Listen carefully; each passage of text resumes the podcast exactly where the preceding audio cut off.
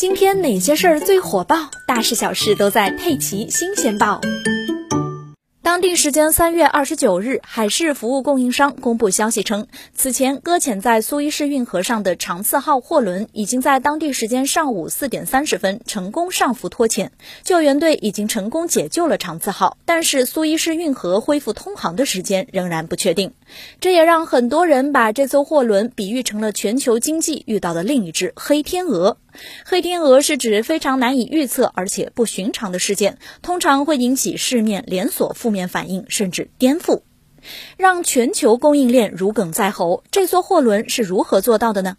数据显示，全球海运物流中约百分之十五的货船都要经过苏伊士运河，而长次号长四百米，宽五十九米，重二十二万吨，吃水约十六米，最多可以装载两万个标准集装箱，是目前营运的最大型巨型船舶之一。它横过来搁浅之后，正好把整个苏伊士运河拦腰阻断。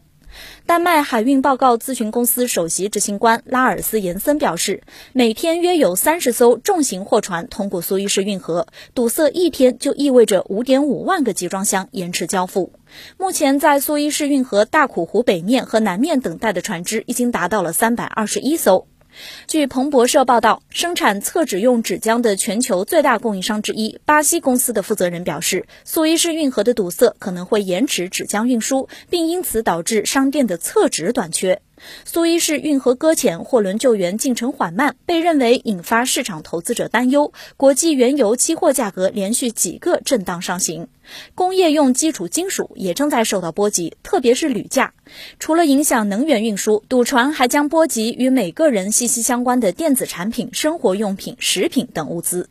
不仅如此，如果堵塞延续，大量货船无法周转，必将导致海运费率提高，增加全球贸易成本，导致连锁反应。与此同时，运输延误也将产生大量保险赔付请求，让从事海运保险的金融机构承压，或将引发再保险等领域动荡。有专家表示，苏伊士运河堵塞让本就受疫情严重冲击的全球贸易雪上加霜。